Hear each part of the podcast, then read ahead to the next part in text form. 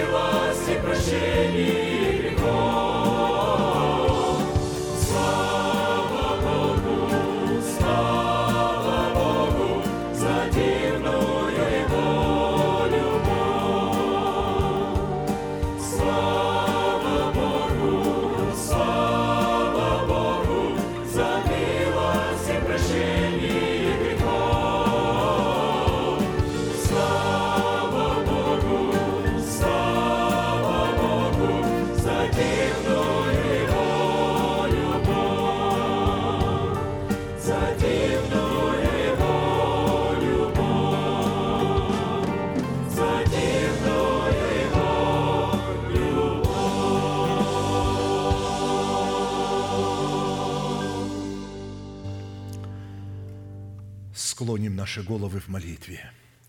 Дорогой Небесный Отец, во имя Иисуса Христа, мы благодарны имени Твоему Святому за вновь представленную привилегию быть на месте всем, которое очертила десница Твоя для поклонения святому имени Твоему.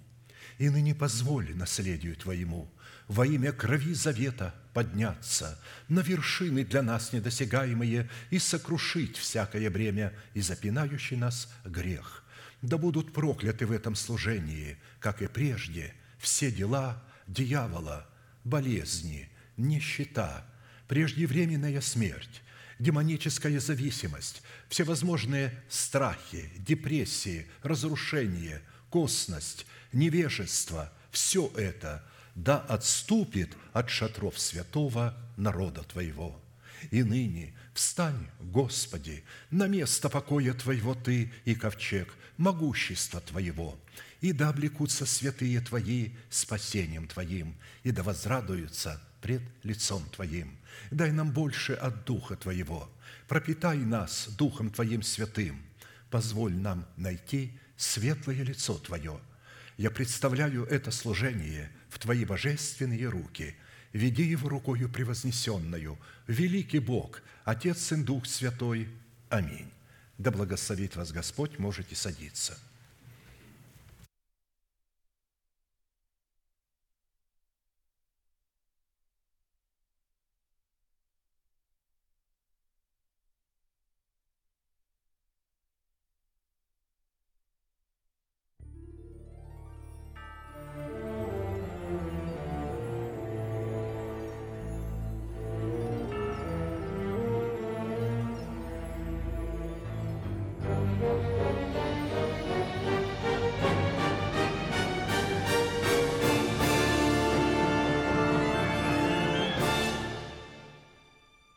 In peace we come to pray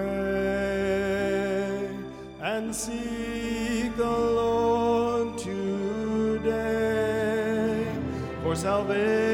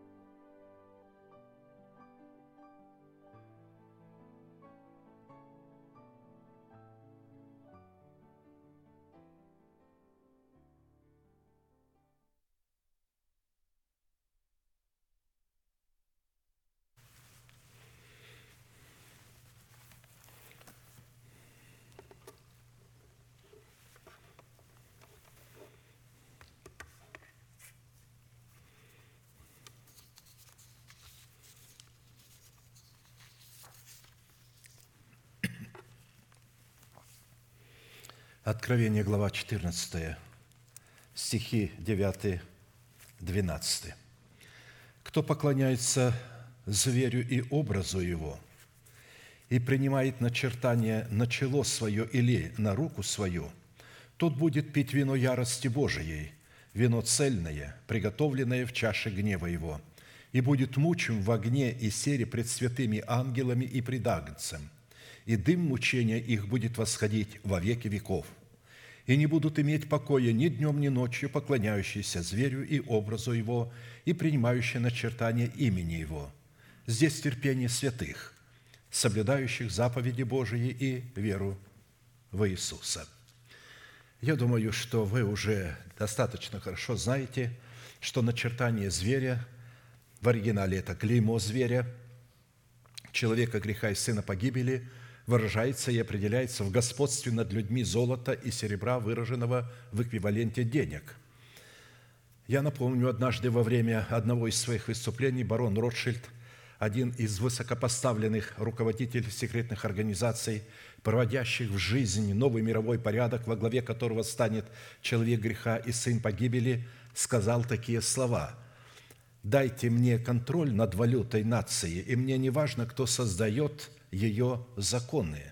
Тот, кто контролирует денежную массу в любой стране, является господином всего ее законодательства и всей ее коммерции. И он был прав, потому что это определение является незыблемой библейской истиной. Екклесиаста 9, 19. «Переустраиваются для удовольствия, и вино веселит жизнь, а за все отвечает серебро». Исходя из проведения Писания, большинство людей, верующих людей, так называемых христиан, даже не разумея того, уже продало и продаст свою свободу за возможность иметь и наращивать на своих счетах денежную массу. При этом следует сделать оговорку, что иметь и наращивать на своих счетах денежную массу не является рабством грехом или чем-то предосудительным. Грехом является неправильное отношение к деньгам. Правильное отношение к деньгам, как вы уже поняли, определяется в господстве над деньгами, в то время как неправильное отношение к деньгам определяется в господстве денег над нами, за которыми стоит демонический князь Мамона. И поэтому они могут быть у нас, а может и не быть. Тем не менее, это не связано Человек может зависеть от денег, несмотря на то, что их у него нет. И он может не зависеть от денег, несмотря на то, что у него есть. Мы можем с этим соглашаться или не соглашаться, однако именно наше отношение к деньгам определяет как наше божество, так и наше поклонение. И если, согласно Писанию, власть денег над нами является корнем всех зол, как написано, корень всех зол – сребролюбие, то как следствие наша власть над деньгами является корнем всякого добра. Взять власть над деньгами можно только одним путем. Во-первых, отдавать полную десятину и приношение из всего того, что мы приобретаем до вычета из нее налогов. И во-вторых, отдавать в соответствии библейского предписания. Христиане, отказывающиеся отдавать десятину и приношение или отдающие их не в соответствии указания Писания – пусть даже несознательно уже поклоняются зверю и образу его. Давайте прочтем, как отдавать в соответствии предписаний. Когда ты отделишь все десятины произведений земли твоей, тогда скажи пред Господом Богом твоим, я отобрал от дома моего святыню по всем повелениям твоим, которые ты заповедал мне. Я не приступал заповедей твоих и не забыл. Я не ел от нее в печали моей и не отдавал ее в нечистоте и не давал из нее для мертвого. Я повиновался глазу Господа Бога моего, исполнил все, что Ты заповедал мне. Презри от святого жилища Твоего с небес и благослови народ Твой, не меня, а народ Твой, потому что Бог не будет благословлять человека отдельно от своего народа, Он благословляет его с народом. И поэтому нам важно просить это благословение для избранного Богом народа – Презри от святого жилища Твоего с небес и благослови народ Твой, Израиля, и землю, которую Ты дал нам, так как Ты клялся отцам нашим дать нам землю, в которой течет молоко и мед. Второзаконие 26, 12, 15. Не есть от нее в печали, то есть от того, что мы отдаем, означает, какую бы работу мы не делали, но имея одежду и пропитание, быть довольным, то есть довольствоваться малым. Бог может дать много, но если многое не имеем, а имеем малое, нужно благодарить Бога за малое.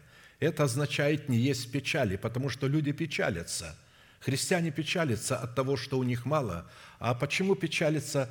Потому что они смотрят на того, у кого много. Как одна поэтесса, приезжала она к нам, это христианка, она написала одно стихотворение «Не смотри на того, у кого трава зеленее из своего окошка, а лучше посмотри на тех, у кого хуже, чем у тебя. И тогда ты поймешь, посмотрите, сколько людей в этом мире живут хуже нас, во много хуже. Но почему-то мы всегда смотрим на тех, кто живет лучше, и это возбуждает печаль, недовольство, и это огорчает сердце Небесного Отца. Давайте не смотреть практически ни на тех, ни на других, а смотреть только на Господа, потому что наше будущее в Нем. Зачем нам смотреть на кого больше или у кого меньше? Откровенно говоря, если я вижу человека, благословенного земными благами, я имею в виду христиан, мое сердце радуется. И я благодарю Бога, что Бог благословляет народ свой. Далее, это означает быть верным в малом или жить в соответствии своего заработка. А вот не отдавать в нечистоте означает, какую бы работу мы не производили, делать ее от души, как для Господа, зная, что таким образом мы служим Господу Иисусу. Если человек не делает свою работу как для Господа, он не служит Господу Иисусу. А многим христианам не нравится их работа, и они делают ее не от души. Нам надо понять, что а, когда мы делаем работу от души, то когда мы выделяем оттуда десятую часть и приношение, и приносим Богу, а, это будет благословляться особым образом. Но когда мы делали ее не от души, а потом вот то, что мы делали не от души, приносим Богу. Вот представляете, как Бог будет это воспринимать? Писание прямо говорит, когда мы делаем работу для души, вот как от души, как для Господа, то этим самым мы служим Господу Иисусу Христу. Неважно, что наш а, а, хозяин, который дал нам эту работу, его нет рядом, он не наблюдает за нами. Господь постоянно наблюдает за нами. Поэтому, когда мы поймем вот эти принципы, то тогда дьявол не будет иметь возможности вселить в наше сердце желание быстро разбогатеть. Не отдавать для мертвого означает не общаться и не соприкасаться с теми, которые были живы ранее для Бога, а затем оставили собрание и отступили от путей правды. Когда мы общаемся с ними, с такими людьми, которые умерли для Бога, умерли для нашего собрания, то таким образом мы отдаем для мертвого. То есть мы общаемся с мертвыми, а потом приносим Богу десятую часть. И еще важно понять, что многие христиане, недовольствуясь своими служениями, постоянно думая о чем-то великом, о какой-то евангелизации, видят успешных евангелистов и начинают отдавать в эти организации, не понимая и не осознавая, что эти организации могут быть мертвыми, что Бог их не создавал, эти организации – Часто эти большие евангелиционные миссии, они не зависят от церкви. Они создались сами по себе, не зависят от церкви, и увлекли церкви для того, чтобы церкви финансировали их. Берегитесь финансировать такие миссионерские организации. Церковь является миссионеркой. Только она может посылать, а раз она посылает, она и должна субсидировать этого миссионера – если, конечно, Бог дает откровение пастору, кого послать и кого субсидировать. Но на самом деле мы с вами говорили, что каждый из нас становится живым Евангелием, когда Он совлекает в себя ветхого человека с делами его, обновляет свое мышление духом своего ума и начинает называть несуществующее как существующее, державу жизни в своем теле, называет уже как существующее. И вот когда он это делает, и когда он в этом состоянии приносит десятую часть, он является светом, ему никуда не надо идти. Видите, солнцу никуда не нужно идти. Когда оно светит, оно освещает всю землю. Бог сделает так, что слава и весть о вашем служении Богу будет разлетаться по всему миру. У Духа Святого есть эти возможности. Не думайте, что это обязательно должны быть средства массовой информации, хотя они могут быть задействованы Богом. Но Бог сделает крылья этому свету, кто действительно является светом. И таким образом вы будете евангелистами. Да вы уже евангелисты, потому что наше служение транслируется, и те люди, которые предназначены к спасению, они слушают, назидаются и возрастают в вере. Встанем, пожалуйста, и будем служить Богу десятинами и приношениями. Это служение является поклонением. Без этого служения наше поклонение перестает быть поклонением. Без этого служения мы не можем попасть во дворы Господни. Мы попадаем в собрание, но во дворы Господни, которые находятся в четвертом измерении, мы попасть не можем. И поэтому всякий раз, когда мы чтим Бога десятинами и приношениями, мы открываем вход во дворы Господни. Мы чтим Бога, признаем над собой Его власть и выражаем свою любовь. Обетования всегда прибудут, кровь Иисуса их подтверждает – Всегда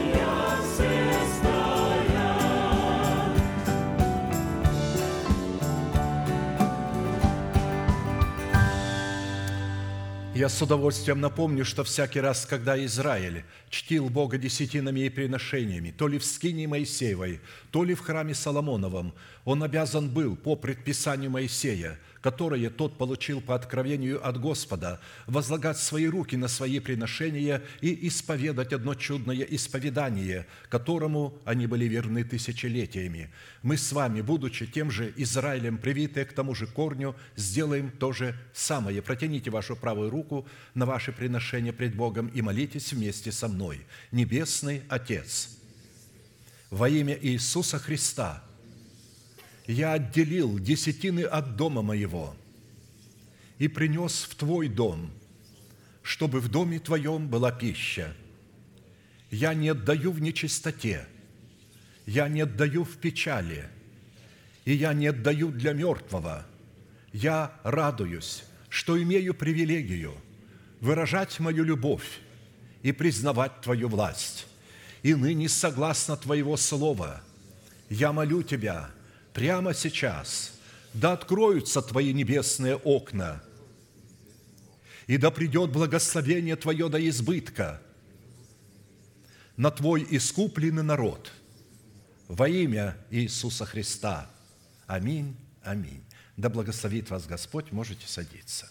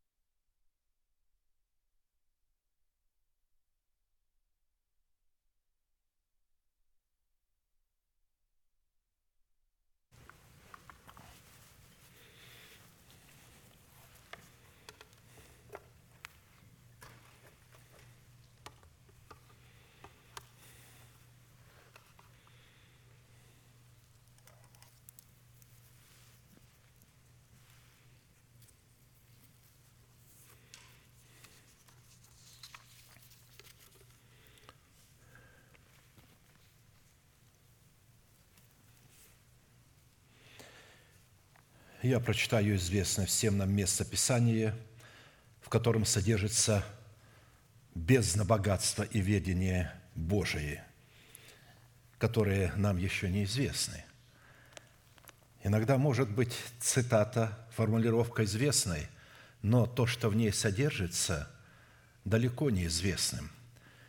Ни одного места в Писании нет такого, которое могло бы быть совершенно известным – «Я видел предел всякого совершенства», – сказал Давид, «но заповедь Твоя безмерно обширна».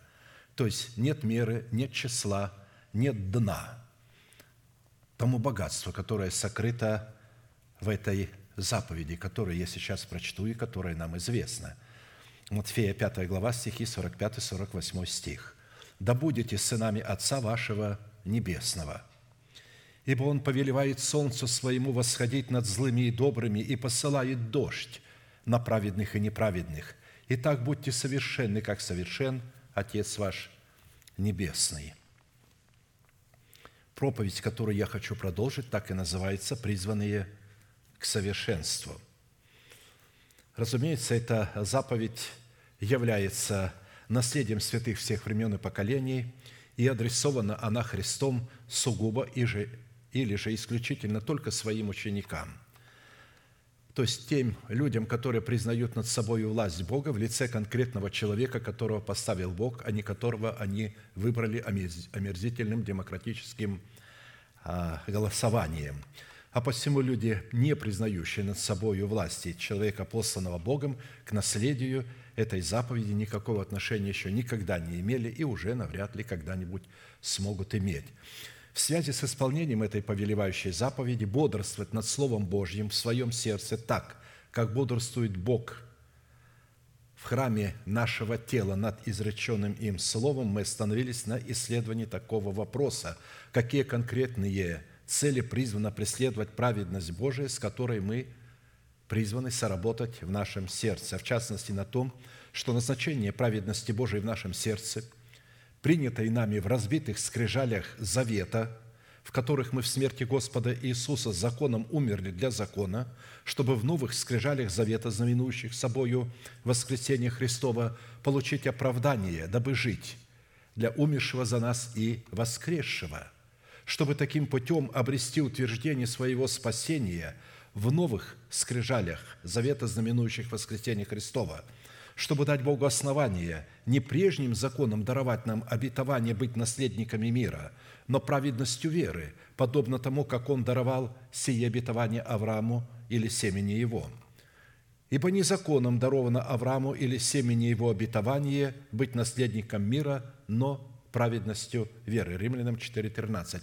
Когда говорится незаконом даровано Аврааму или семени его, речь идет в единственном числе – и под этим семенем имеется в виду Сын человеческий, то есть Сын Божий Иисус Христос в статусе Сына человеческого. Потому что именно Ему даны все обетования. Мы входим в наследие Иисуса Христа, и благословение Авраама мы получаем тоже через Иисуса Христа – а посему завет мира в сердце воина молитвы – это результат послушания его веры, вере Божией в словах посланников Бога. Не тех, кого мы выбрали, а тех, кого поставил Бог. Иногда они нам не нравятся чем-то, но тем не менее выбрал их Бог для нас. Нам придется взять себе такое обязательство, что это Божий человек, и что относиться к нему надо точно так, как вы относитесь к Богу, потому что он представляет Бога. Бог так захотел. Это не от человека этого зависело, это зависело от Бога. Почему Бог это сделал? Потому что Бог хотел показать своему народу, что Он Бог. А если Он Бог, Он не будет давать группу людей, которая могла бы руководить нами. Он один Бог, и Он даст одного человека – один Бог, один человек. Конечно, а, в голове душевного человека это не укладывается. Как признать в нем представителя Бога, подчиняться ему как Богу? Поэтому я сказал, люди, не имеющие на себе мантии ученика Христова, не имеют отношения к наследию этой заповеди. Итак, вопрос, по каким признакам следует испытывать самого себя на предмет владычества мира Божьего в нашем сердце – что идентифицирует нас как сынов Божьих или как Его святыню. Мы знаем, что испытывать свое сердце на предмет владычества мира Божьего следует по способности быть миротворцем, что характеризует нас как сынов Божьих. А чтобы быть миротворцем, надо иметь мир Божий в себе, состояние мира Божьего, который не может нарушить ни потери, ни приобретения. Блаженны, благословенны миротворцы – ибо они будут наречены сынами Божьими». Матфея 5.9 – это место Писания очень много повторяется и в пророках, и в псалмах, в Евангелиях, и в посланиях. Шесть признаков, по которым нам следует судить о своей причастности к сынам мира, уже были предметом нашего исследования, и мы остановились на исследовании седьмого признака. Это по своей способности облекать самого себя – святую или же в избирательную любовь Бога. Конечно, э, душевный человек не поймет, а как можно облечь себя или как, ну, в одежду одеться э, э, любви Божией, да еще и святой любви. Святая – это избирательная. Святая любовь, она потому и святая, что она отделяет чистое от нечистого, святое от несвятого, зло от добра, нечестивого от праведника, и потому что она любит праведника и ненавидит нечестивого.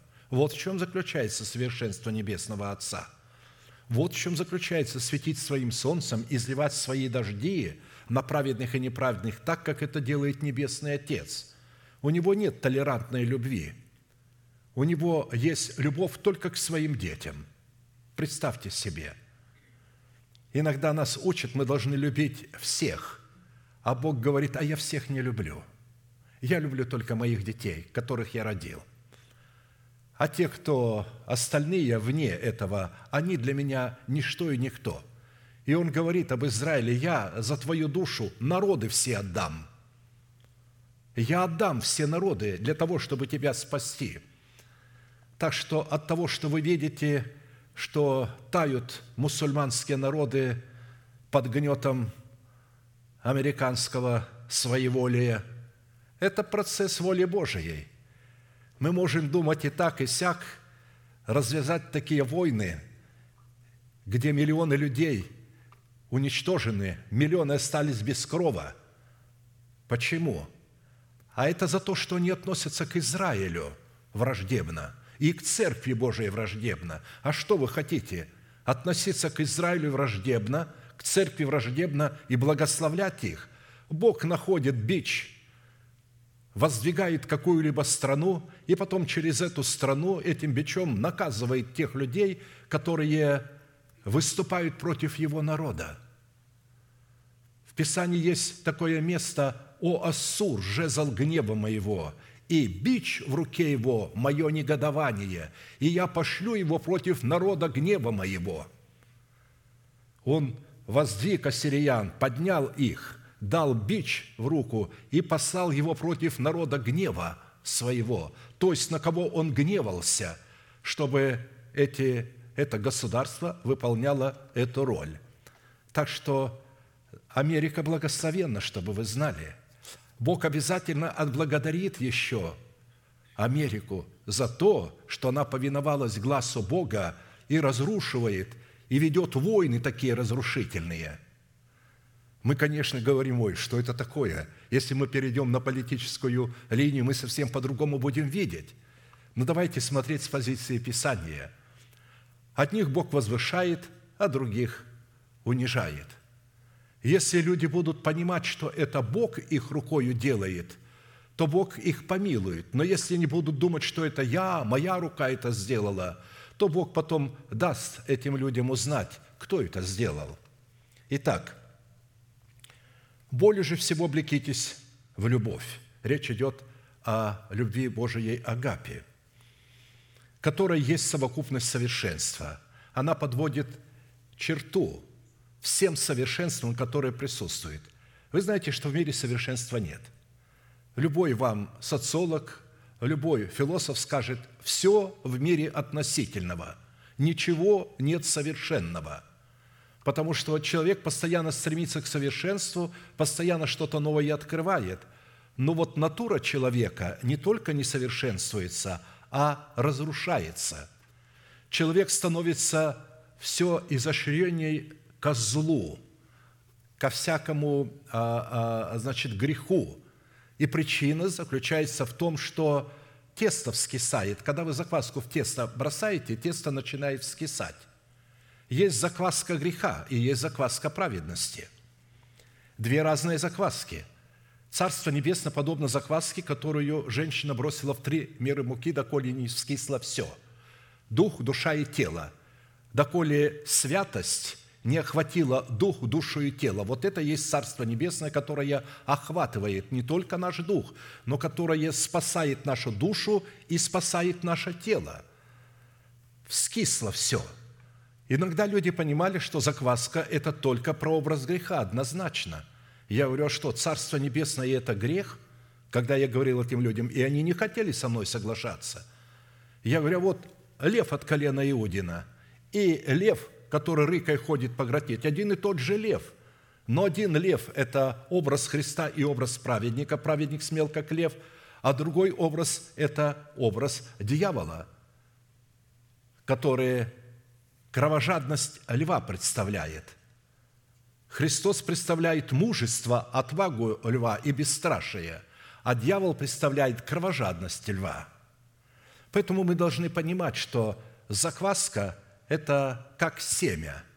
Закваски немного надо, но она постепенно заквасит все тесто. Так и семя, которое мы слышим, когда мы его принимаем, оно начинает возрастать при условии, что почва нашего сердца очищена от мертвых дел, добрая. Если она не добрая, да бросайте туда хоть какое семя Царства Небесного. Оно не сможет там прижиться. Почва негодная. Для семени Царства Небесного нужно приготовить почву – Нужно приготавливать себя к слушанию Слова Божия, когда мы идем на поклонение к Богу. Быть готовыми принять все, что скажет нам Господь, с тем, чтобы немедленно выполнить то, что мы услышим. Итак, в Писании святая или же избирательная любовь Бога Агапи представлена в Писании Духом Святым в свете неземных достоинств или же свойств, составляющих через благовествуемое слово апостолов и пророков – которые по своей сути являются неизменными природными свойствами Небесного Отца. Это добродетель, рассудительность, воздержание, терпение, благочестие, братолюбие и любовь. Это записано 2 Петра 1, 2, 8. Это составляющие, это не отдельные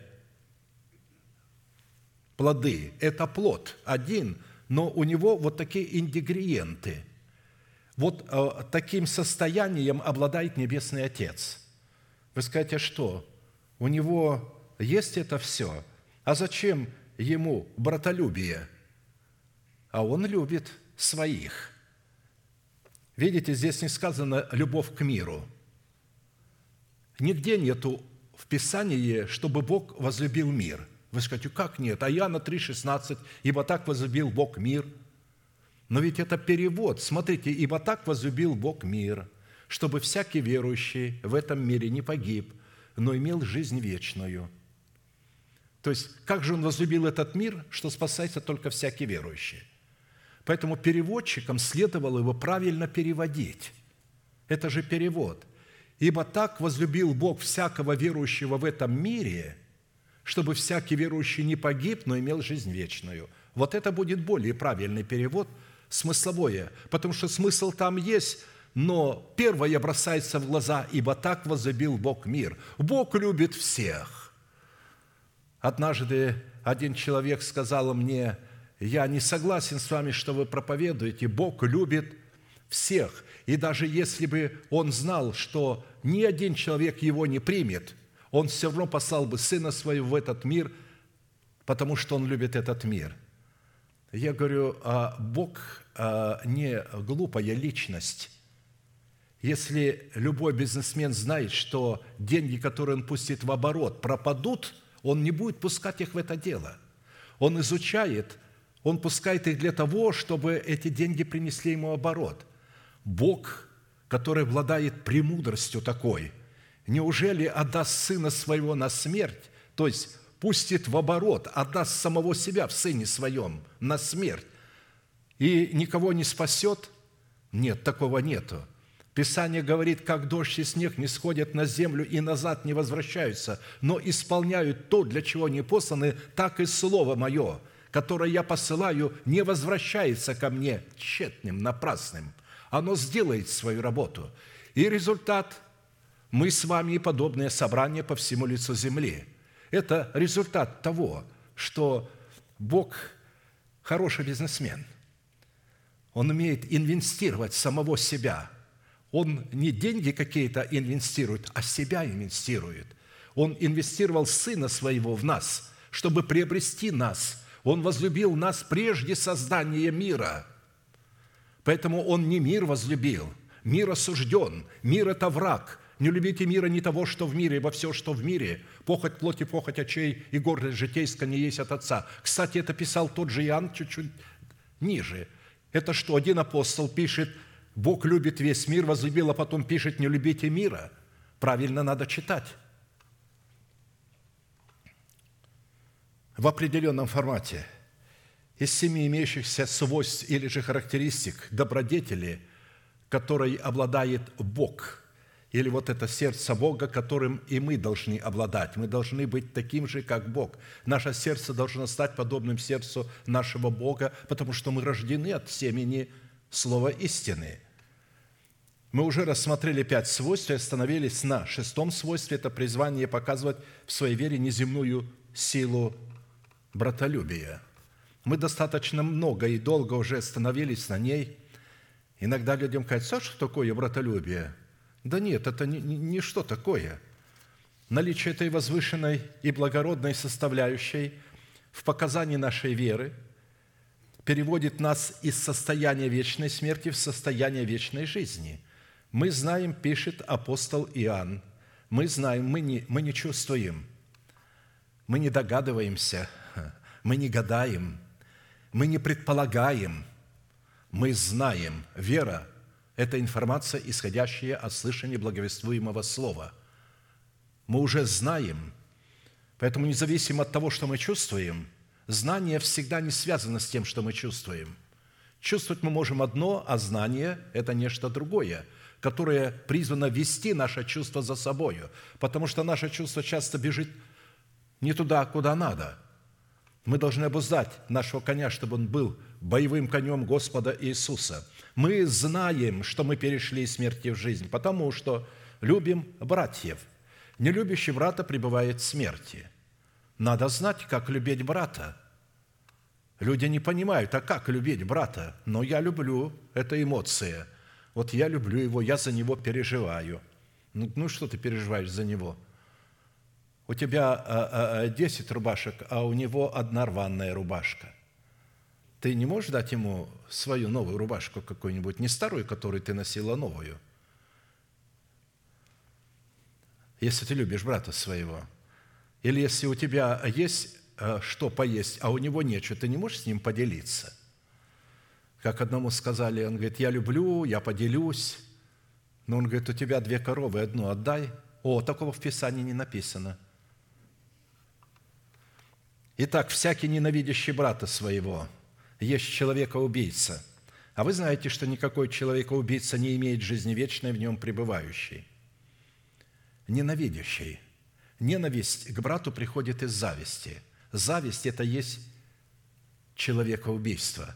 А мы с вами, включая меня, все родились с завистью. Мы все родились с генетическим наследием – зависти. Ее надо выкорчевать. Надо ветхого человека, который представляет эту черную зависть внутри, связать. Люди это поняли и не понимают, как связать ее. Им не нравится, когда кому-то повезло.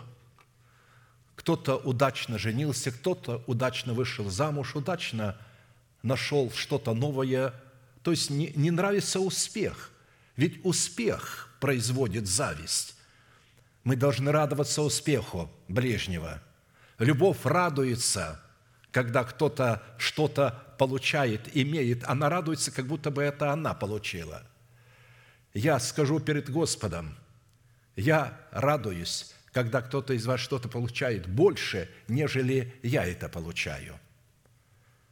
В прямом смысле слова – я благодарю Бога за то, что Он кого-то благословляет. И когда я вижу это, не то чтобы там завидовать.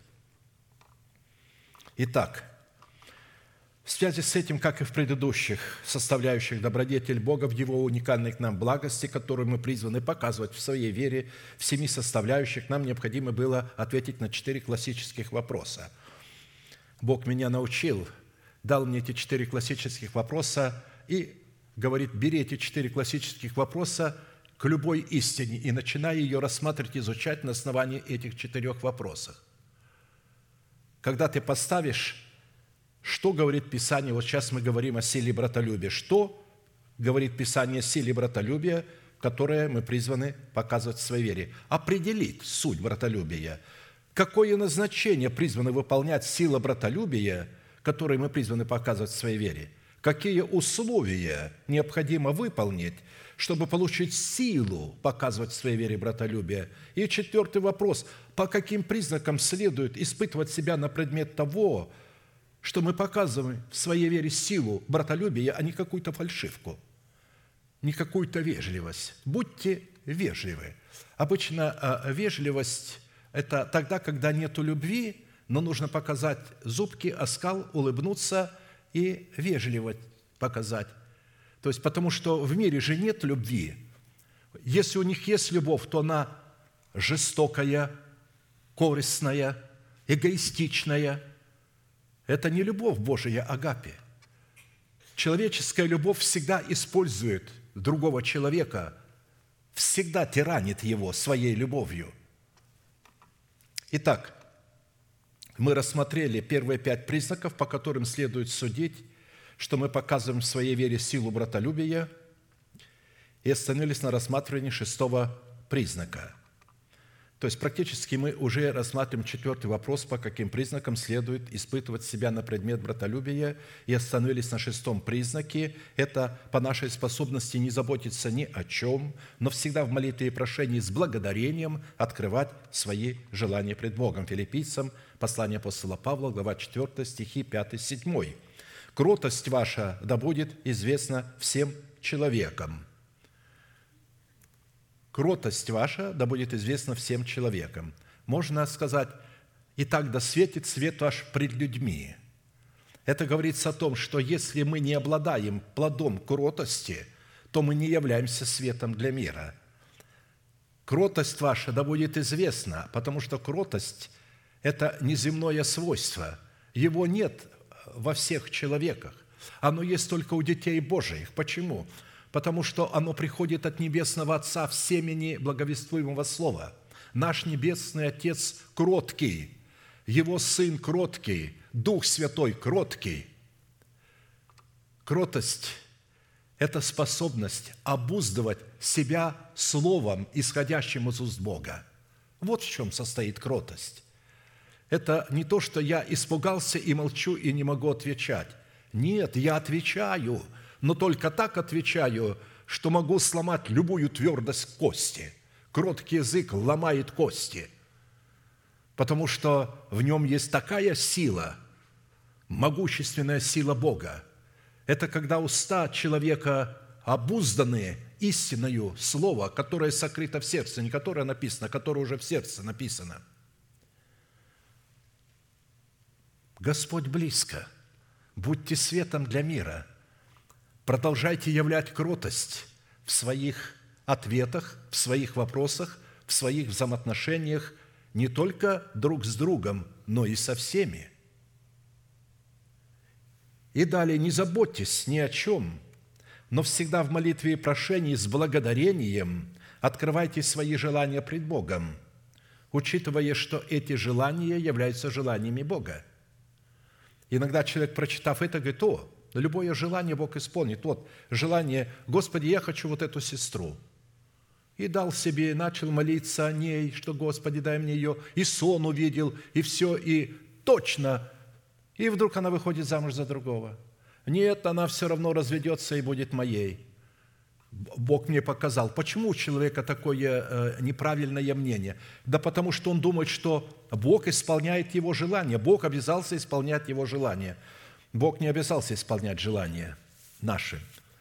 Он обязался исполнить свои желания в нас. Его желание – это истина, сокрытая в сердце.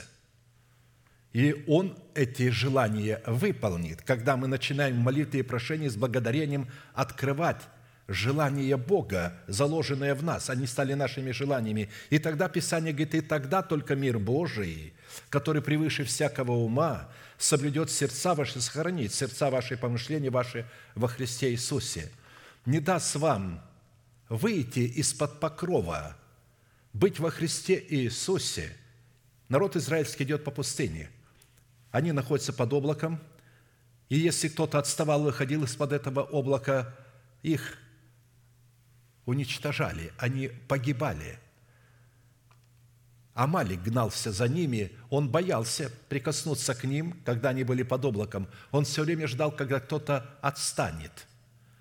То есть вот это образ находиться во Христе. Но что значит находиться во Христе? Что такое церковь? Церковь – это тело Христова. Находиться во Христе – это находиться в церкви. Это не в любом собрании, а только в том собрании, в котором проповедуется неповрежденная истина – а неповрежденную истину может проповедовать только тот человек, которого поставил Бог, потому что он сделал лицо его лицом льва, мужественным. Он сказал своим пророкам, не говори, что ты молод, или что ты слаб, или что ты не имеешь известности, я сделаю лоб твой тверже, чем их лоб. Они будут ротовать против тебя, но не превозмогут. Когда я начал это говорить, ко мне подходили сердобольные сестры и говорили, браточек, не говори так, ты же вызываешь на себя вот это весь религиозный гнев. А я говорю, да, я вызываю их, я вызываю их на бой. Пусть поднимется все ополчение религиозное, мой лоб крепче, чем их лоб, потому что Бог его сделал таковым. Это не гордыня, это смирение – перед Богом. И поэтому мир Божий может быть только тогда в сердце человека, который сохраняет его, только тогда, повторяю, когда у него кроткий язык, когда он взрастил в себе древо жизни. Мы отметили, что в данном месте Писания характер плода Духа в свойстве кротости, посредством которой мы призваны обуздывать свои уста, истиной, сокрытой в нашем сердце – противопоставлен характеру дел плоти, который обнаруживает себя в свойстве непокорности истине или неверия истине. Обычно люди говорят, мы а, а, свободны, у нас есть своя голова, способность думать, поэтому мы сами будем выбирать для себя того человека, который будет льстить нашему необрезанному уху. Конечно, не так не говорят напрямую – но Писание говорит, тот, кого вы выберете, он будет льстить вашему необрезанному уху. Способность человека не заботиться ни о чем в сфере земного благополучия противопоставлена озабоченности человека, не могущего обуздывать желания плоти. Как написано, кроткий язык древа жизни, но не обузданный со крушения духа. Притча 15.4. Видите, оказывается, просто обладание кротким языком – это результат того, что человек совлек себя ветхого человека, обновил свое мышление духом своего ума и начал называть несуществующее как существующее, державу жизни в своем теле. И таким образом он взрастил в своем сердце древо жизни и стало выражать себя древо жизни в его кротком языке – он стал обуздывать себя истиной, которая у него в сердце, той самой истиной, которой обуздывает себя Бог. Бог посылает свою истину не просто куда-то, она адресованно идет в храм Его тела. Бог возвеличивает свою истину, свое слово только в храме. Написано, Бог возвеличил свое имя превыше всякого имени в храме своем. А что является храмом Божиим? Мы с вами – Разве вы не знаете, что вы храм Святого Духа при условии, что вы сделали себя храмом? Когда мы рождаемся от Бога, мы не являемся храмом Святого Духа. Наше тело не является в это время храмом Святого Духа. У нас есть новый человек, но остался душевный человек. Притом остался с той оккультностью, которой он обладал, с теми привычками, с теми наклонностями и с тем наследием генетическим – и поэтому нашему новому человеку, чтобы спастись, ему необходимо спасти свою душу и спасти свое тело. если он не спасет своей души и свое тело, он погибнет, наш новый человек. Поэтому, а чтобы он начал спасать, ему нужно прийти в миру полного возраста Христова – и когда объясняют, каким образом он начнет приходить в миру полного возраста Христова, это начнется момент того, когда он познает, что, во-первых, ничего доброго не живет, что ему надо совлечь ветхого человека с делами его. А что это означает? А это означает в смерти Господа Иисуса Христа умереть для своей национальности, то есть для своего народа, для дома своего Отца и для своих расливающих желаний. И когда мы это делаем и провозглашаем, почитая себя мертвыми для греха, живыми же для Бога, тогда Дух Святой нас вместе со Христом дает нам возможность Его воскресения испытать. Если мы испытали смерть, Он дает нам возможность получить свою душу в новом качестве. И тогда наш дух, соработая с нашим обновленным умом, может обуздывать наше тело. Наш язык начинает обуздывать наше тело. Слова трансформируются, материализируются. Мы говорим слова веры, а не слова то, что мы чувствуем, или то, что нам говорят. Иногда люди приходят, вот он мне сказал, она мне сказала. Я часто говорю, а он пастор? Нет. А почему ты приходишь, жалуешься? Он сказал, это я тебе сказал? Нет.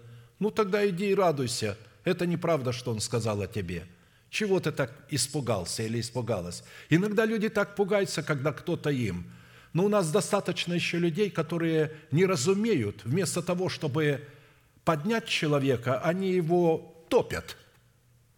Вместо того, чтобы поддержать его, они его толкают – они ему говорят такие слова, которые убивают его, ранят его.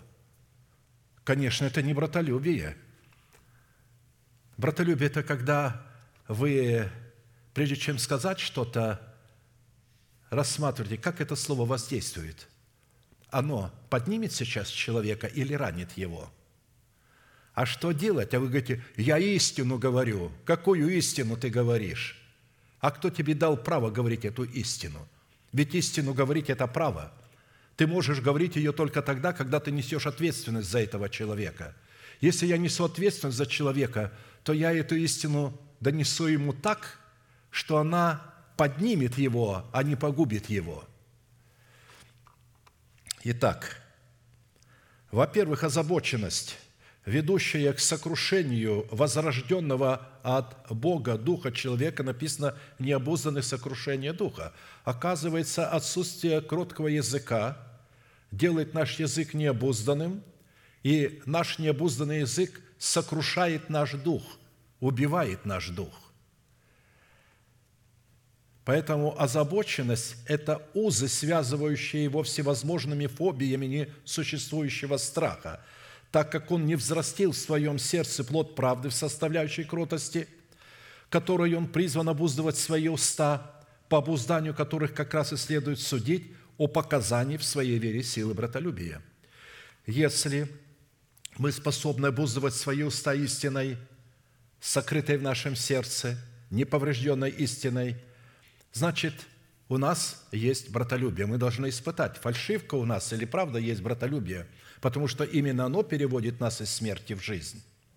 Во-вторых, озабоченность, которой связан человек, это результат его невежества, которая идентична оккультности, противостоящей свободе Христовой, призванной освобождать нас от рабства греха. Свобода Христова – это свобода от греха. Это не вообще эфемерное слово «свобода», что хочу, то говорю, что хочу, делаю, куда хочу, иду. Такой свободы не существовало никогда и нигде – в самом Боге нет этой свободы. Бог не свободен от своего слова. Он сказал слово, и все, он зависим от этого слова. Не просто зависим, рабом становится своего слова. Видите, в Боге нет свободы. В Боге есть выбор. Бог делает выбор, говорить это слово или нет. Он знает, как только он скажет это слово, он станет рабом этого слова. Точно так и здесь. Мы должны понимать, что не существует свободы подлинной существует свобода выбора, выбора рода рабства. Мы выбираем либо род праведности, либо род греха. Я дал тебе возможность, избери смерть или жизнь. Я хочу, чтобы ты избрал жизнь. Но, к сожалению, многие люди избрали смерть. Они избрали то, что говорит их голова. Вот это бесчинство, непризнание власти, чина – это и есть бесчинство, это и есть оккультность, непокорность. А, и поэтому вот почему а, вот эта озабоченность – это результат оккультности. Которое противостоит свободе Христовой, которая освобождает нас от рабства греха, чтобы сделать нас рабами праведности, способными обуздывать свои уста истиной, сокрытой в сердце.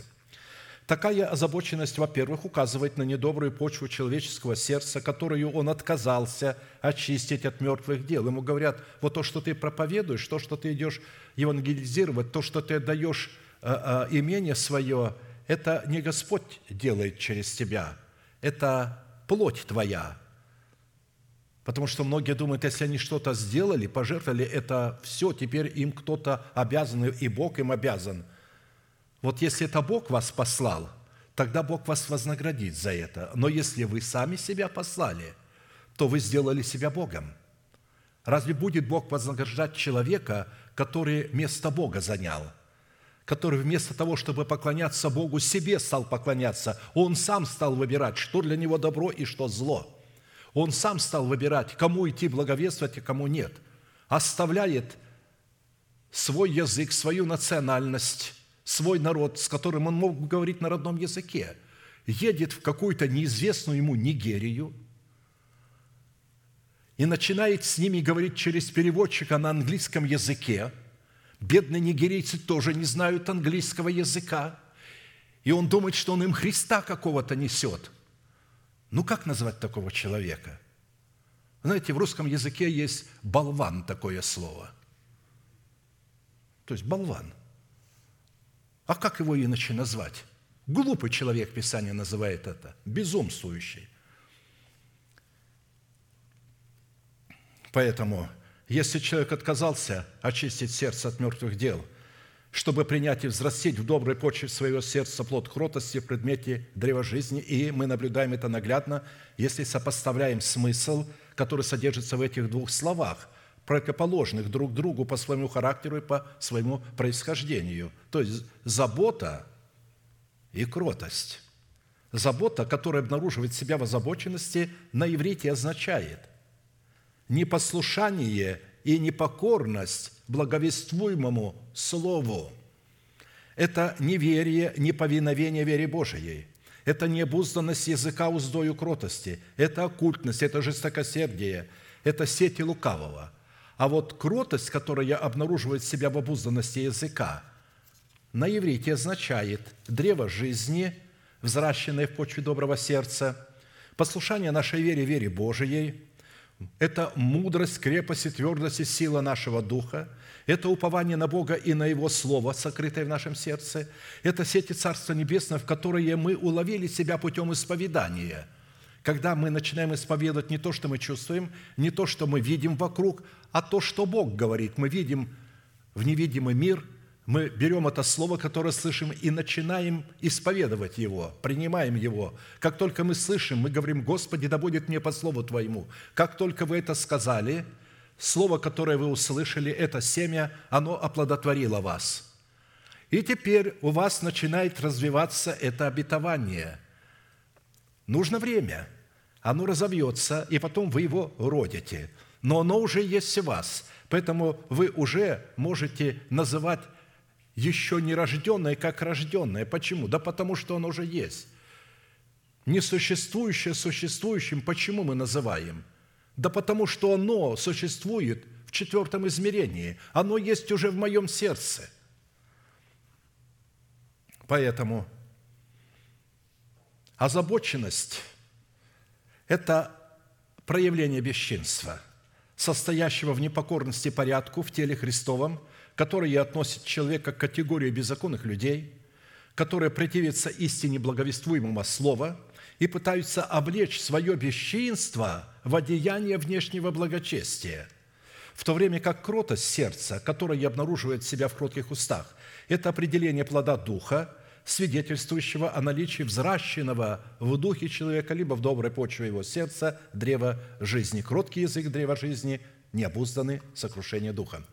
Плод кротости, который, плод кротости, которым человек обузывает свои уста истиной, сокрытой в своем сердце, это свидетельство, что данный человек облечен в мантию ученика Христова, которая дает ему способность научиться у Христа противостоять словам, исходящим из собственной плоти, в пользу того, чтобы открывать свои уста для исповедания истины. Я не оговорился противостоять словам, исходящим из собственной плоти. Часто мы говорим то слово, которое от плоти, и когда уже сказали, говорим, ой, что ж я сказала или сказал. Вот видите, уже плоть сказала, а вы поняли. А раз поняли, вы немедленно противостоите. Господи, я не согласен с этим словом, и я отзываю его назад. Все. И слово это не имеет дальше возможности двигаться, что-то делать против вас. Потому что любое слово, исходящее от плоти, это слово, обращенное против вас. Вы останавливаете, я возвращаю это слово, я не согласен с ним. Не надо ко мне приходить и исповедать, я сказал то-то и то-то. Я всем говорю, кто с этим приходит. Если вы э, э, стали курить, принимать наркотики, пить, э, блудить, воровать, тогда вам надо прийти исповедаться – но если вы слова говорите не те, которые должны были бы говорить, возвращайте их назад. И говорите, Господи, благодарю Тебя, что Ты дал мне разум возвращать мое слово назад. Я с ним не согласен. Не обращай на него внимания, Господи, и я с ним не согласен. А что, если мы сказали это в адрес своей жены или мужа? Точно так же. Можно сразу сказать, извини, дорогой или дорогая, я я не хотел это сказать, это неправильное слово. Я отказываюсь от него. Правда, это не всегда получается сразу. Проходит 15-20 минут, иногда проходит час-два, иногда 3-4 дня, иногда неделя, иногда две недели, иногда месяц. И потом через месяц, наконец-то, человек приходит и говорит, дорогая, извини, ты помнишь, вот я тогда, э, вот, извини, я, я не хотел этого говорить. Но чем быстрее вы скажете – тем быстрее вы наступите на выю царствующего греха в своем теле. Это очень важно.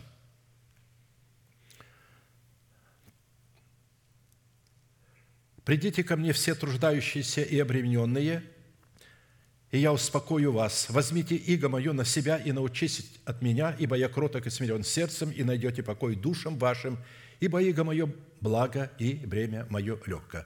Это Христос обратился к своим ученикам, которые находятся в трудах и которые обременены своими словами, которые исходят из их уст, и обременены вот этим наследием, которое они получили от суетного семени своих отцов. И он говорит, обратите внимание на меня, как я учусь кротости у моего отца – и я вижу, как мой Отец обуздывает себя Словом и действует в границах своего Слова. Так и я учусь обуздывать себя словами моего Отца, чтобы действовать и говорить в границах тех слов, которые сказал Отец.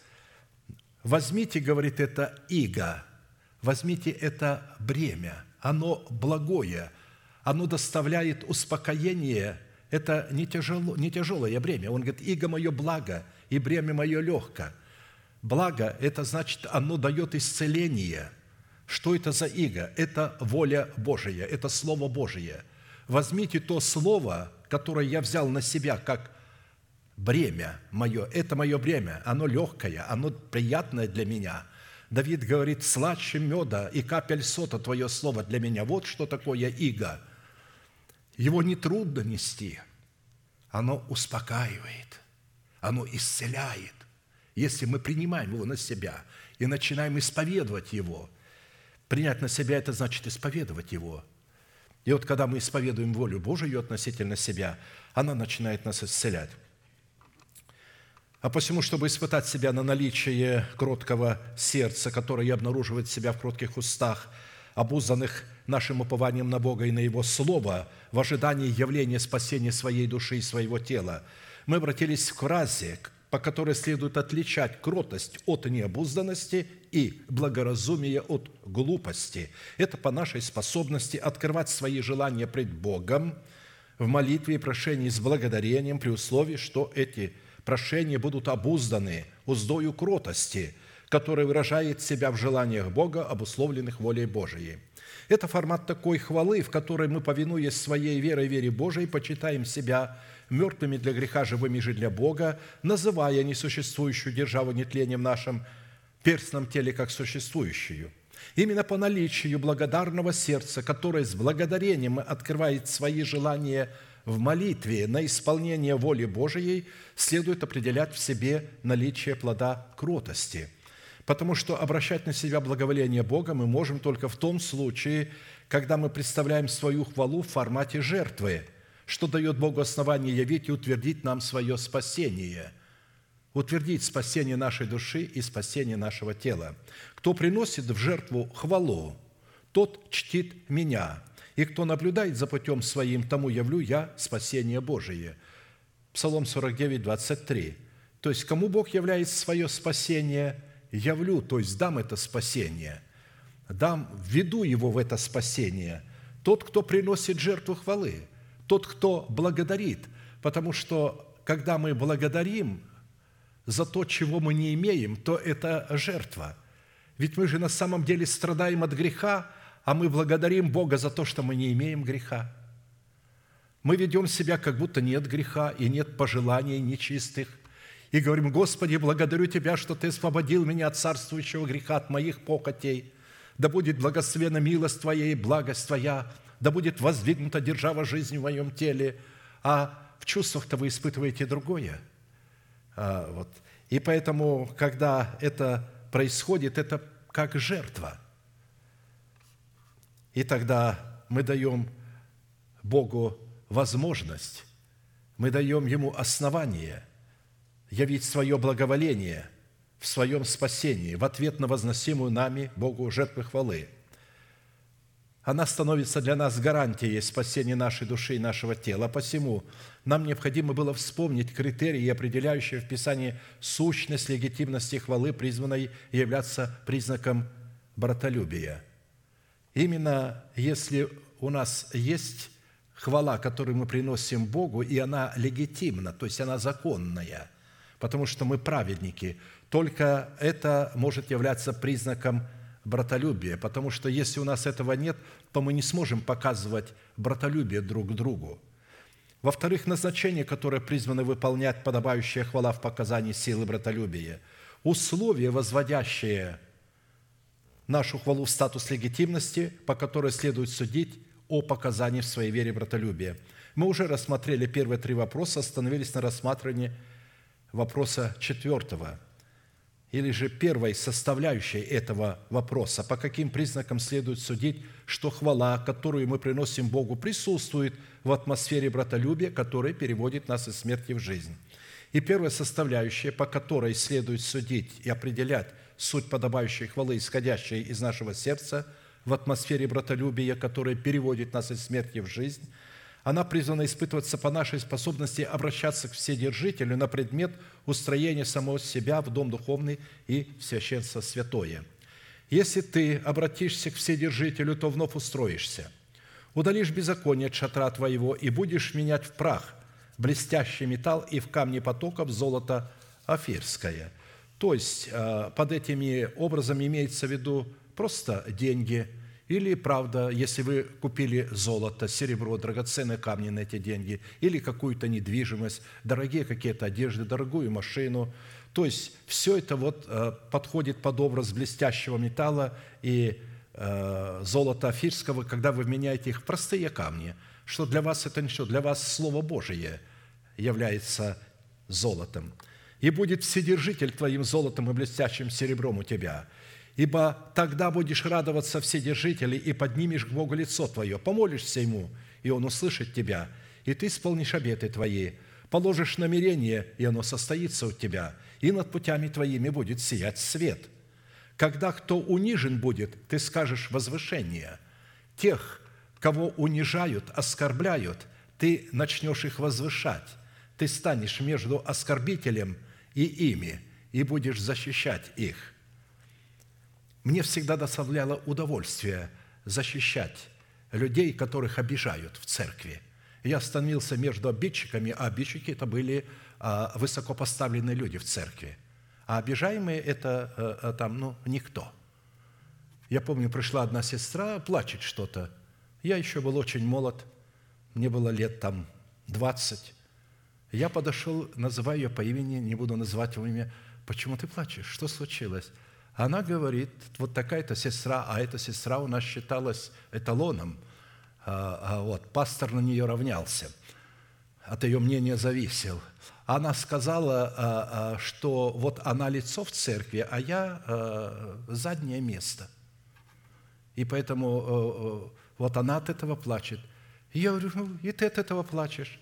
Если она могла это сказать, то такие слова могли выйти только из заднего места. Это ты тогда лицо. И я пошел, служение начиналось, я подхожу к этой сестре и пред всеми говорю, на каком основании ты оскорбляешь овец? С чего ты взяла, что ты лицо? А она, она прямо и сказала, задница. Я говорю, это ты, это от тебя исходит это. Она э, вся, а я говорю, вслух все это слышат. Она мне скажешь, когда прыгнешь, там что-то мне ляпнуло. И я ушел. А, а вот, этой сестре стало хорошо.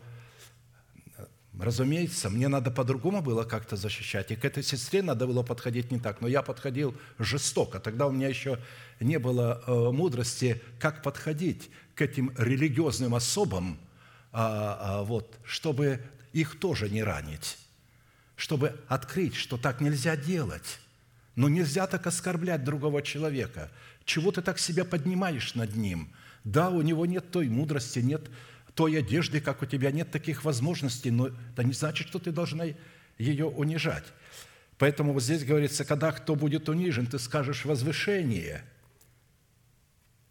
и он спасет поникшего лицом, избавит и не безвинного, и он спасется чистотой рук твоих. И так испытывать себя на предмет того, что наше тело устроено в Дом Господень, и что хвала, которую мы приносим Богу, обнаруживает себя в атмосфере братолюбия – которое переводит нас из смерти в жизнь, представлено в десяти составляющих. По удалению всякого беззакония от своего шатра, по способности вменять в прах золото афирское, вседержителя называть своим золотом и серебром, радоваться вседержителю и поднимать к нему свою голову, по способности быть услышанным в молитве, по способности исполнять свои обеты, по способности исполнить положенное нам намерение – Свет будет сиять над нашими путями по способности воспринимать унижение за возвышение и по способности спасаться чистотой своих рук. Рассматривая суть каждой составляющей в устроении самого себя в Дом Господен, которые призваны обнаруживать себя в сути подобающей хвалы, исходящей из нашего чистого сердца, мы испытаем себя на предмет наличия в своей вере признака братолюбия, переводящего нас из смерти в жизнь.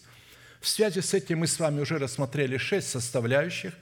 Обратимся к седьмой. Это способность исполнить положенные нам намерения, означенные в совершении нашего спасения для нашей души, для нашего тела.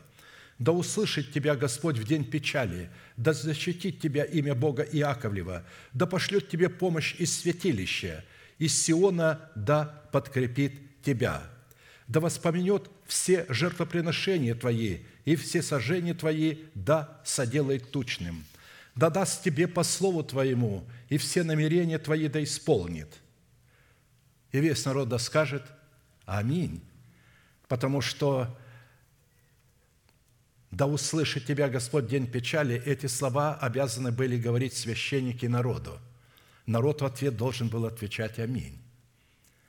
Мы возрадуемся о спасении Твоем и во имя Твое поднимем знамя. Да, исполнит Господь все прошения Твои». Давид, будучи священником Бога, обращался к Богу и говорил, «Да исполнит Бог прошение народа, да услышит в день печали, да защитит». А посему, если мы являемся причастниками святилища на Сионе в лице доброй жены, откуда приходит помощь наша, то это означает, что хвала – которые мы приносим Богу, присутствует в атмосфере братолюбия, которая переводит нас из смерти в жизнь. В седьмых, восьмых, сияние света над нашими путями означает пребывание в нашем собрании и в нашем сердце, обетование в восходящем солнце правды, в лучах которого содержится наше исцеление и наша способность попирать нечестивых, как прах под ногами нашими. Вот что означает сияние света над нашими путями. А для вас, благоговеющие пред именем Моим, взойдет солнце правды и исцеление в лучах его. И вы выйдете и взыграете, как тельцы упитанные, и будете попирать нечестивых, ибо они будут прахом под стопами ног ваших в тот день, который я соделаю, говорит Господь Саваоф. Под фразой «взойдет солнце правды и исцеления в лучах его» следует разуметь воздвижение в нашем теле державы нетления и обличение нашего тела в нового человека. Если мы приняли это обетование, относящееся к преддверию нашей надежды, в сиянии света над нашими путями, то это означает, что хвала, которую мы приносим Богу, присутствует в атмосфере братолюбия, которая переводит нас из смерти в жизнь. В-девятых, способность принимать унижение за возвышение означает, перенося искушение, хвалиться Господом. Да хвалится брат униженный высотою своею, а богатый унижением своим, потому что он пройдет, как цвет на траве. Вот этот богатый человек и его богатство пройдет, как цвет на траве. Восходит солнце, настает зной, и зноем иссушает траву. Цвет ее опадает, исчезает красота вида ее – так увядает и богатый в путях своих. Блажен, благословен человек, который переносит искушение, когда его унижают. Потому что, быв испытан, он получит венец жизни, который обещал Господь любящим его. Иакова 1, 9, 12. Под образом высоты, которой следует хвалиться во время унижения, следует разуметь свою превознесенность во Христе Иисусе над унижением со стороны наших завистников – они нас унижают, а вы посмотрите, кем вы являетесь во Христе Иисусе. Бог превознес вас и посадил вас во Христе Иисусе. Да не обращайте вы внимания на тех людей, которые унижают вас. Да хвалится брат униженный или сестра униженная высотою своею. Вы в это время должны возбудить себя. Эти слова должны вас не в печаль вести, а они должны вас привести в то, чтобы начать благодарить Бога за превознесенность во Христе. Благодарю Тебя, Господи, что Ты поместил меня во Христе по правую сторону. Слава Твоему имени. Мало что говорят во мне люди, пусть говорят. А я буду славить Господа моего тем, кем Он является для меня и что Он для меня сделал.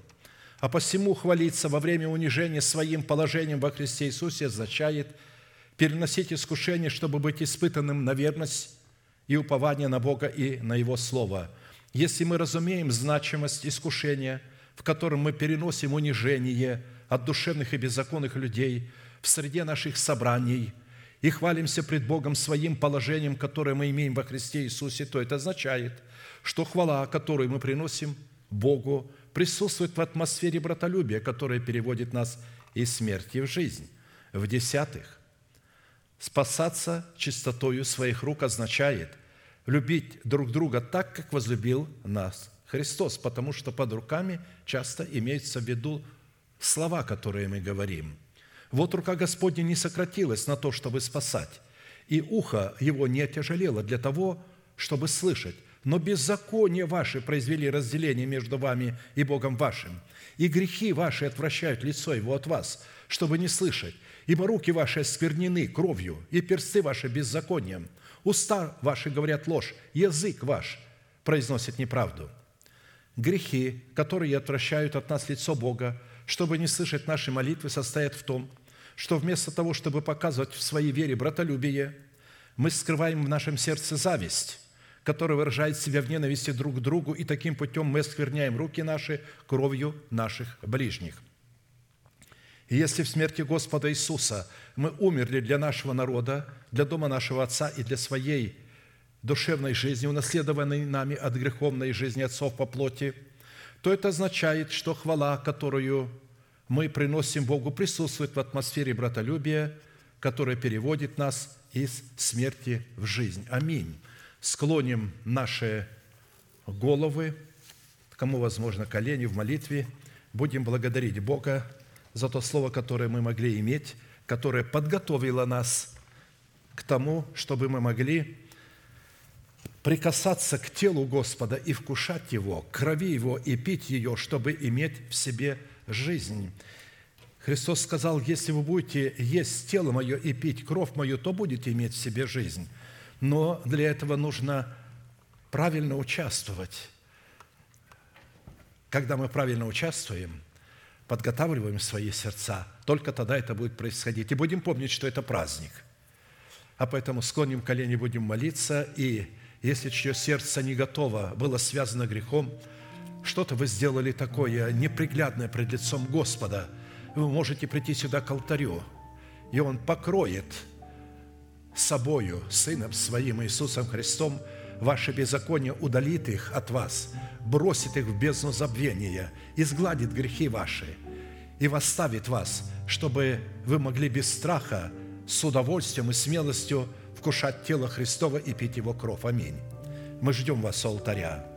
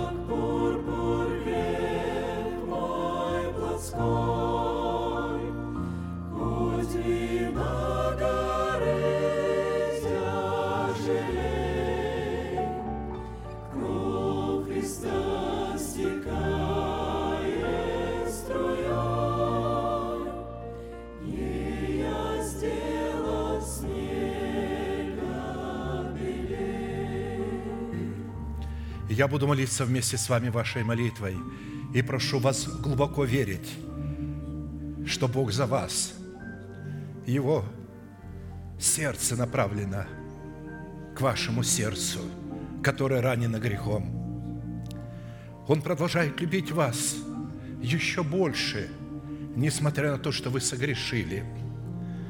Он ненавидит грех, который вы ненавидите в вас – и Он готов избавить вас от греха и очистить вас прямо сейчас. Глаза ваши закрыты – это элемент тайной комнаты. Ладони подняты к небесам – знак того, что ваши руки без гнева и сомнения. Молитесь со мной, Небесный Отец, во имя Иисуса Христа.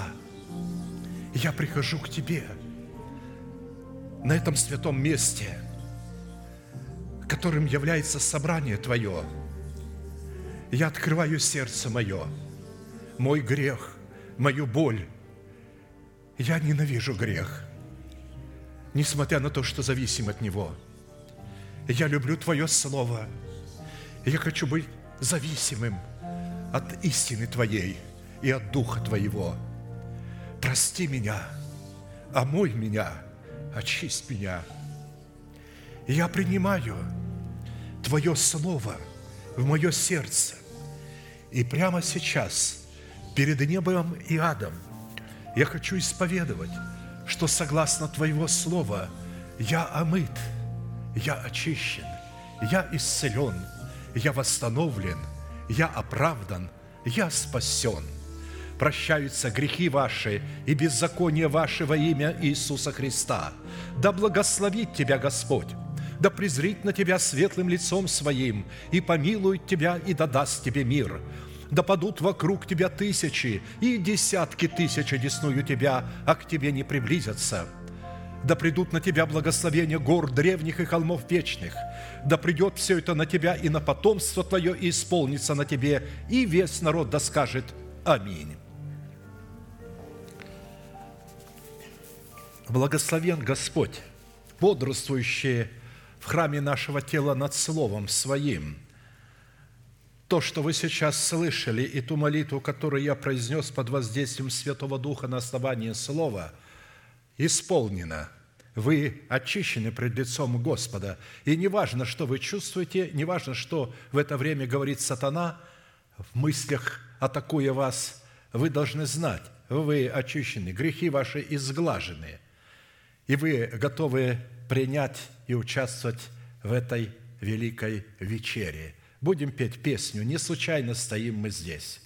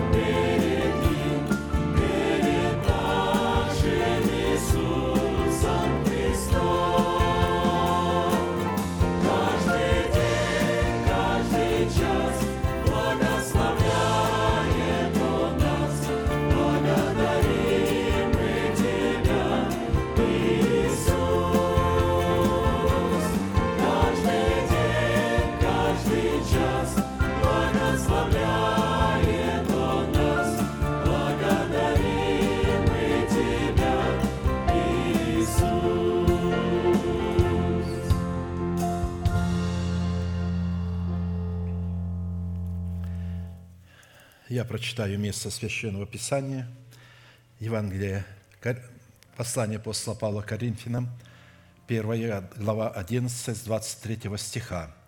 «Ибо я от самого Господа принял то, что и вам передал, что Господь Иисус в ту ночь, в которую предан был, взял хлеб, и, возблагодарив, преломил и сказал, «Примите, ядите, сие есть тело мое за вас, сломимое, сие творите мое воспоминание».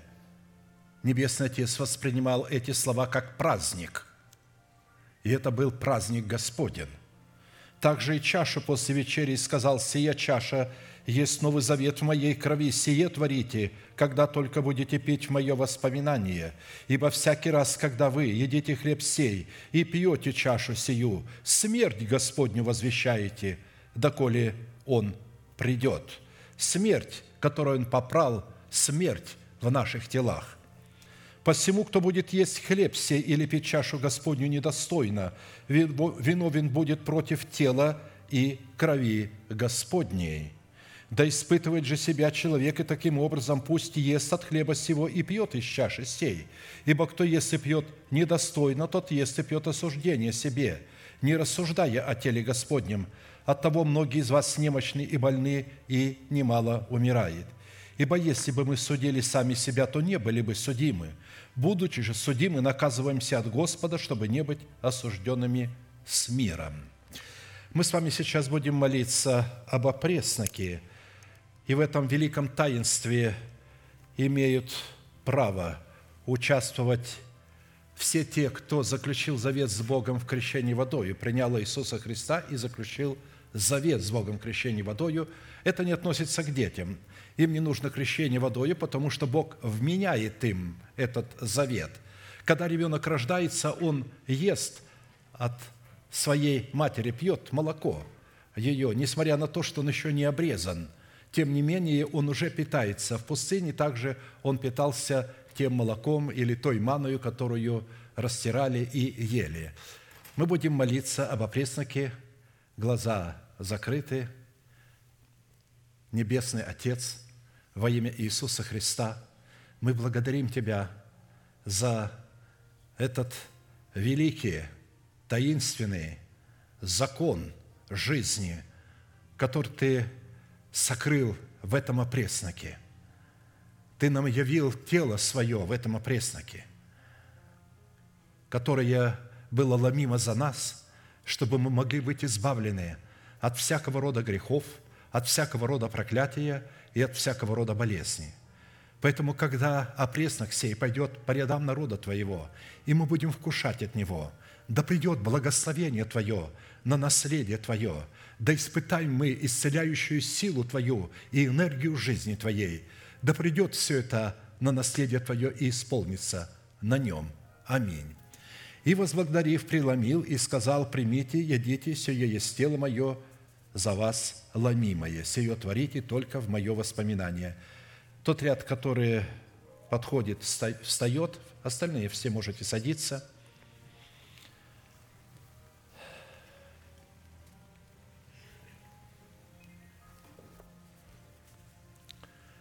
Всякий раз, когда вы едите хлеб сей или же пьете чашу сию, смерть Господню возвещаете, доколе Он придет.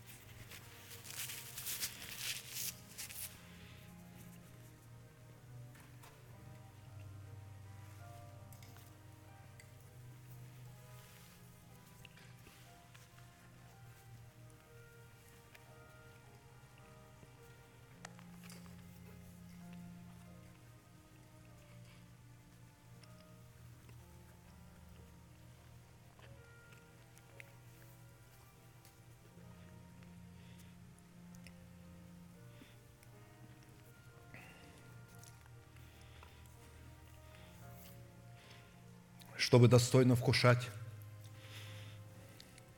Дух Святой через апостола Павла сказал, мы должны рассуждать о теле Господнем. Телом Господним является церковь, наши взаимоотношения. Рассуждать о наших правильных взаимоотношениях. Очень важно рассуждать и готовить эти взаимоотношения, готовиться к взаимоотношениям. Всякий раз, когда мне предстоит возможность с кем-то беседовать или проводить беседу, я всегда молюсь, чтобы Бог дал мне такие слова, которые могли бы вырвать этого человека из той бездны, в которой он оказался. Поэтому во взаимоотношениях друг с другом мы должны преследовать всегда цель, чтобы помочь человеку и чтобы поднять его. Никогда не говорите ему то, что может его огорчить. Никогда не укоряйте его. То есть начинайте это делать. Вы увидите, что произойдет. Бог покроет нас исцелением Своим, потому что Дух Святой мне открыл. Я молюсь, чтобы Господь исцелил всех нас. И Он не открыл, я давно это хочу сделать, но не могу, потому что они продолжают ранить друг друга. Когда они перестанут ранить друг друга и начнут лечить себя, я в этих словах начну исцелять. В первую очередь Бог будет исцелять, если вы исцелите вашим словом кого-то, и Бог вас исцелит. Не переносите худой молвы – вот что означает правильно участвовать в хлебопреломлении, рассуждать о теле Господнем. Ибо всякий раз, когда вы едите хлеб сей или же пьете чашу сию, смерть Господню возвещаете, доколе Он придет. Вы возвещаете, что Господь смертью Своею попрал смерть в ваших телах. Вы должны это понимать, эту мысль, и сами в себе должны говорить, когда вкушаете, Господи, благодарю Тебя – за то, что Ты разрушил державу смерти в моем теле, потому что этот опреснок разрушает державу смерти и становится державой жизни в вашем теле, так как он физический, и наши тела физические, Бог дал нам физический опреснок, но заключил в нем силу духовного измерения. А посему всякий раз, когда вы едите хлеб сей или же пьете чашу сию, смерть Господню возвещаете – в ваших телах. Вы не просто ее так возвещаете кому-то, для кого-то. Вы ее возвещаете для самих себя. Это важно. Потому что когда вы кому-то говорите, ну и что, это не дает пользы ни тому, ни вам. Польза только тогда, когда вы сами в себе это говорите. Благодарю Тебя, Господи, за Сына Твоего Иисуса Христа, которого Ты отдал в жертву за меня и воздвиг Его для моего спасения. И ныне Он живет во мне, как твердыня – жизни. И я называю это несуществующее как существующее. Богу это приятно слышать, потому что Он уже это произвел и положил на счет каждого из нас. Я попрошу всех встать.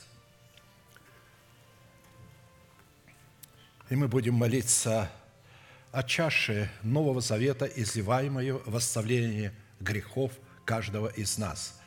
Небесный Отец, во имя Иисуса Христа – мы благодарим Тебя за чашу Нового Завета, изливаемую в оставление грехов наших, когда она пойдет по рядам народа Твоего, и мы будем прикасаться к ней и пить из нее. Да придет в нас исцеляющая сила Твоя, и да поборет она всякую болезнь и уничтожит ее, да поглотит ее собою, и да явится жизнь Твоя в теле нашем в этой крови, пролитой за нас – Благодарим Тебя за эту чашу и поклоняемся пред Тобою, великий Бог, Отец, Сын, Дух Святой. Аминь. Садитесь, пожалуйста. Тот ряд, к которому подходит, встает. Вы служите друг другу так же, как и в преломлении хлеба. При этом напомню, что чаша – это Христос одна на все века, из которой мы пьем. Ибо всякий раз – когда вы едите хлеб сей или же пьете чашу сию, смерть Господню возвещаете, доколе Он придет».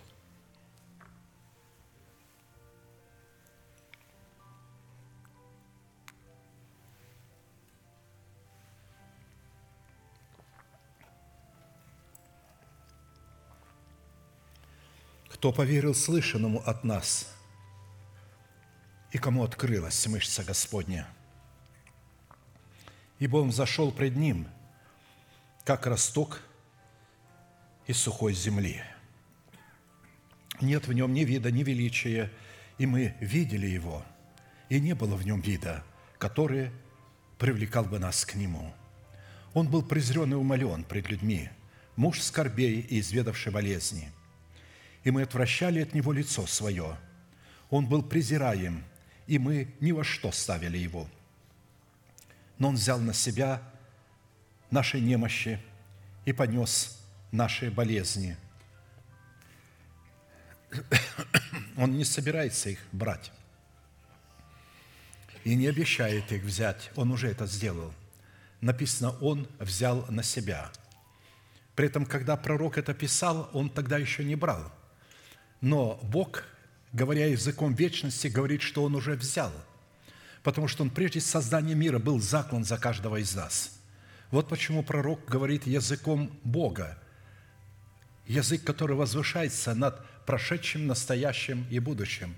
Он говорит, что Бог это уже сделал – хотя Он это во времени сделает гораздо позже. Но для нас Он действительно и во времени это соделал. Прошло уже около двух тысячелетий. Нас еще с вами не было, а Он уже наши грехи взял на себя, потому что Он предвидел нас в Нем. Когда мы услышим истину и пойдем навстречу к ней, Он даст нам свое благоволение – это и есть те люди, которых Он предназначил спасению. Он был поражаем, наказуем и уничижен Богом. Он изъязвлен был за грехи наши и мучим за беззаконие наши. Наказание мира в оригинале умиротворение было на нем, и ранами его мы исцелились. Если те, которых по какой-либо причине нечаянно прошли, встаньте, пожалуйста. Если нет, я попрошу всех встать. И мы провозгласим наш неизменный манифест. Могущему же соблюсти нас от падения и поставить пред славою Своею непорочными в радости, единому премудрому Богу, Спасителю нашему, через Иисуса Христа, Господа нашего, слава и величие, сила и власть прежде всех веков, ныне и во все веки. Аминь. Служение наше закончено с миром Божьим. Да благословит вас Господь в пути вашем и жилищах ваших. Следующее богослужение будет во вторник в 7 часов вечера. Да утвердит Господь все те слова, которые вы слышали, и да проведет их в исполнение для каждого из вас. С миром Божьим можете поприветствовать друг друга.